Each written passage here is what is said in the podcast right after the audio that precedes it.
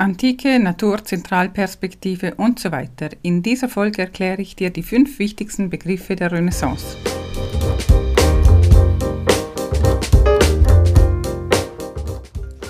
Herzlich willkommen zum Podcast Schöne Kunst auf Zeitreise durch die Kunstgeschichte. In diesem Podcast voller spannender Geschichten erfährst du alles aus der Welt der Kunst und warum Kunstwerke Zeitmaschinen sind. Ich bin Roswitha Feger-Riesch, Kunsthistorikerin und dein Personal Art Guide. Viel Vergnügen! Warum braucht es eine Theorie-Episode? Stell dir vor, du liest ein Buch, das auf einer Burg im tiefsten Mittelalter spielt. Hättest du nicht schon in der Schule gelernt, was Ritter sind und wie das Leben auf der Burg war, könntest du die Geschichte nicht in allen Facetten verstehen. Du könntest nicht verstehen, was der Satz heißt, es war fünf Uhr morgens im Winter, als wir die Wachen auf der Burgmauer ablösten. So ist es auch in der Kunstgeschichte. Ein paar Dinge müssen im Vorhinein klar sein. Ich fange mit der Epoche der Renaissance an und erkläre dir die fünf wichtigsten Begriffe. Aber zuerst klären wir hier, was Renaissance überhaupt bedeutet. Das französische Wort Renaissance bedeutet Wiedergeburt und es bezeichnet eine Stilrichtung der europäischen Kunst, die schon in der Mitte des 15. Jahrhunderts in Mittelitalien, besonders in Florenz, und dann um 1500 nördlich der Alpen begonnen hat. Sie dauerte bis ungefähr Mitte des 16. Jahrhunderts, ein bisschen später noch. Die Renaissance ist deshalb so wichtig und interessant, weil sie den Beginn der Neuzeit nach dem Mittelalter markiert. Etwas komplett Neues entsteht. Zu dieser Zeit wurde Amerika entdeckt, der Buchdruck erfunden und Luther übersetzte die Bibel und manifestierte seine Thesen. Auch in der Kunst entsteht viel Neues. Die Themen verändern sich, die Art der Darstellung und es werden neue Erfindungen in der Technik gemacht. In der Kunst zählt nicht mehr nur Gott als Maß aller Dinge, sondern auch der Mensch. Ich bleibe mal bei den Themen und zwar bei dem neuen Thema der Antike. Das Wort Renaissance, wie gesagt, bezieht sich auf Wiedergeburt und das meint die Wiedergeburt der Antike. Der antiken Kunst, Architektur, Skulptur, Malerei war damals vielleicht noch weniger bekannt, aber auch und natürlich der Themen der Antike, der Mythologie und ihrer Legenden. Immer heißt es Wiedergeburt, Wiederentdeckung, aber wo war denn die Antike bis jetzt? Das kann man sich schon fragen. Hatte man sie vergessen? War alles versteckt und untergegangen, verbrannt? Und was genau hat man überhaupt wiederentdeckt? Wie war das überhaupt möglich, dass es sich eine solche Neuerung von etwas Altem durchsetzte? Natürlich waren die Sachen nicht vergessen oder auch nicht gesehen.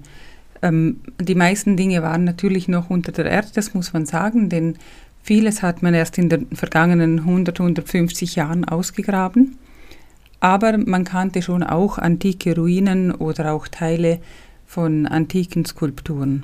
Das war ja auch der Grund, dass die Künstler, die etwas Neues machen wollten, die in der Zeit vorwärts gehen wollten, auf diese Kunstwerke aufmerksam wurden. Sie betrachteten und fanden, dass es jetzt eigentlich an der Zeit war, wieder den Menschen als Körper im Raum darzustellen und nicht als Scherenschnittfigur in irgendeiner Bibel.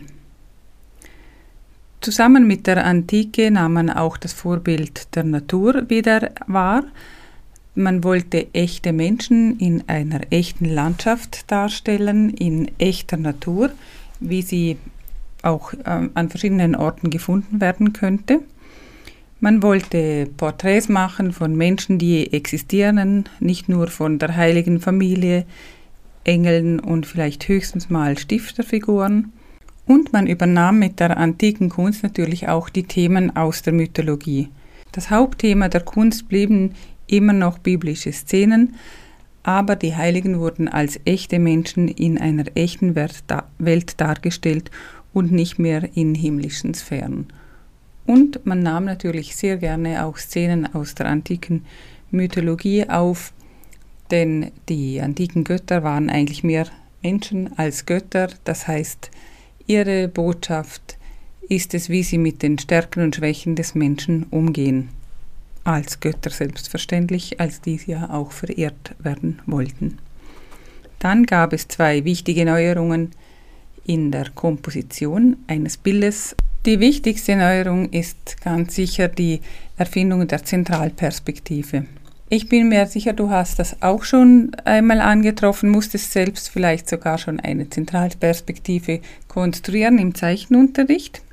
Man meinte damit, dass dieses berühmte Bild, wenn du zum Beispiel eine Straße zeichnen musst, die nach hinten in den Raum führt, in die Landschaft, dann ist sie vorne ganz breit und die Seitenlinie der Straße führen immer mehr zusammen, bis sie sich im Hintergrund in einem Punkt treffen.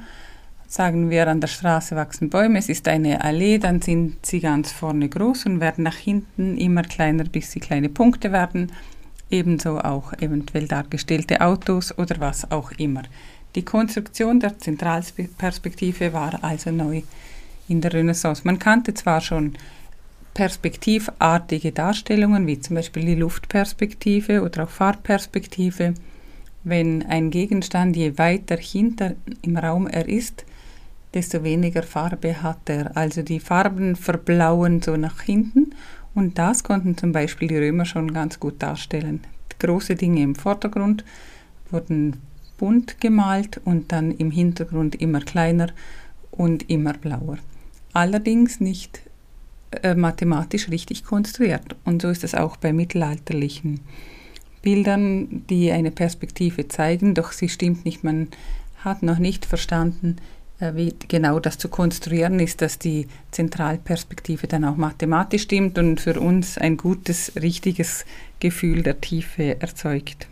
Schon wieder die Frage der Wiederentdeckung. Man möchte schon denken, wollte man denn im Mittelalter oder vorher keine richtigen Räume darstellen oder war das nicht wichtig? Ich glaube, das Letzte ist wirklich die Antwort. Ein Künstler wollte das natürlich können. Ich habe ja gesagt, man hat es teilweise auch schon versucht. Aber das Wichtigste war damals noch die Bedeutungsperspektive. Also wichtige Menschen im Vordergrund sind groß und unbedeutende Menschen sind klein, auch wenn sie weit im Vordergrund stehen. Der nächste Punkt der Komposition, der in der Renaissance eine große Rolle spielte, waren die geometrischen Figurenanordnungen.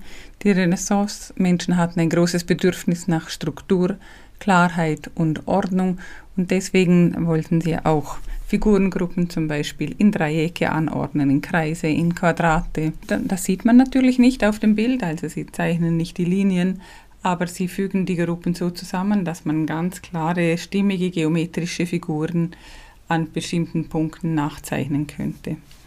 Untergrund ist das Harmoniestreben des Renaissance-Menschen, denn wenn wir eine Figurengruppe schön angeordnet sehen, dann spüren wir unbewusst auch keine Ecken und Kanten. Wir spüren eine kontemplative Stille, es tut uns gut, wir müssen gegen nichts ankämpfen. Dasselbe galt dann natürlich auch für Farben, die ausgewogen verwendet wurden oder Gewichte auf einem Bild, also große Objekte gegenüber anderen großen Objekten, dass sich das links und rechts ausgleicht oder kleine Gruppen, alle solche Dinge sollten ausgewogen dargestellt sein. Der letzte Punkt dreht sich um die Technik und zwar die Erfindung der Ölmalerei. Die Ölmalerei ist wirklich, gerade wenn man weiß, wie sie zustande kommt und welche Möglichkeiten sie bietet, ein wunderschönes Thema. Denn wir sind ja gewohnt, die großen Altarbilder zu sehen, wenn wir Glück haben, noch ganz frisch restauriert in einem großen Museum, perfekt beleuchtet. Und was wir da zu sehen bekommen, ist eine Farbenstrahlkraft, die an sich eigentlich schon fast ein Raum ist. Die Ölmalerei war zwar schon vorher bekannt, schon im Mittelalter, aber man hat in der Renaissance diese Technik wirklich perfektioniert. Man hat die richtigen Öle gefunden, die nicht zu schnell und nicht zu langsam trocknen und die Farbpigmente wunderbar zur Geltung bringen. Denn stell dir vor, man musste ja zu der Zeit die Farbpigmente erst noch anreiben, also das waren zum Beispiel Mineralien, Halbedelsteine sogar oder Pflanzen, stark färbende Pflanzen, die getrocknet wurden und gemahlen oder auch Tiere, zum Beispiel Purpurschnecken, die ein wunderschönes Purpurrot erzeugen konnten. Und dieses Pulver musste man dann mit einem Öl anrühren zu einer Paste, so wie man das eben gerne hätte, in welcher Intensität. und wurde dann mit dem Pinsel auf die Leinwand oder das Holz aufgetragen. Mit dem Öl war einerseits war es möglich, lasierende Farbschichten, also durchscheinende Farbschichten zu malen oder auch deckende. Es war möglich, nass in nass zu malen, ohne dass die Farben ineinander verschwammen, wie zum Beispiel bei Wasserfarbenmalerei. Man konnte dadurch ganz zarte Farbübergänge erreichen oder auch verschiedene Farbschichten übereinanderlegen, zum Beispiel Gelb über Blau, was dann einen grünschimmernden Farbton ergab. Und ganz wichtig, dadurch, dass die Farbe nicht sofort trocknete, waren Fehler auch sehr leicht zu korrigieren oder zu übermalen. Je nachdem, ob man mehr Terpentin hinzufügte oder gar keins, waren die Farben brillant und schmelzend oder eben matt und deckend. Ja, das wär's. Eigentlich, das sind so die fünf wichtigsten Begriffe, wie ich finde. Das sind Dinge, die du dir ein bisschen im Hinterkopf abspeichern solltest und wenn du das nächste Mal vor einem Renaissance-Bild stehst, versuchst du ein bisschen nachzuvollziehen, was ich gesagt habe. Es wird dir Freude bereiten, dass du diese Merkmale in einem Renaissance-Bild fast immer feststellen kannst. Ich habe dir also erklärt, was ist die Renaissance? Welche Themen hatte sie? Antike, Natur. Welche Techniken der Komposition verwendete sie? Die Zentralperspektive und Bildkomposition nach geometrischen Figuren und die Technik der Ölmalerei.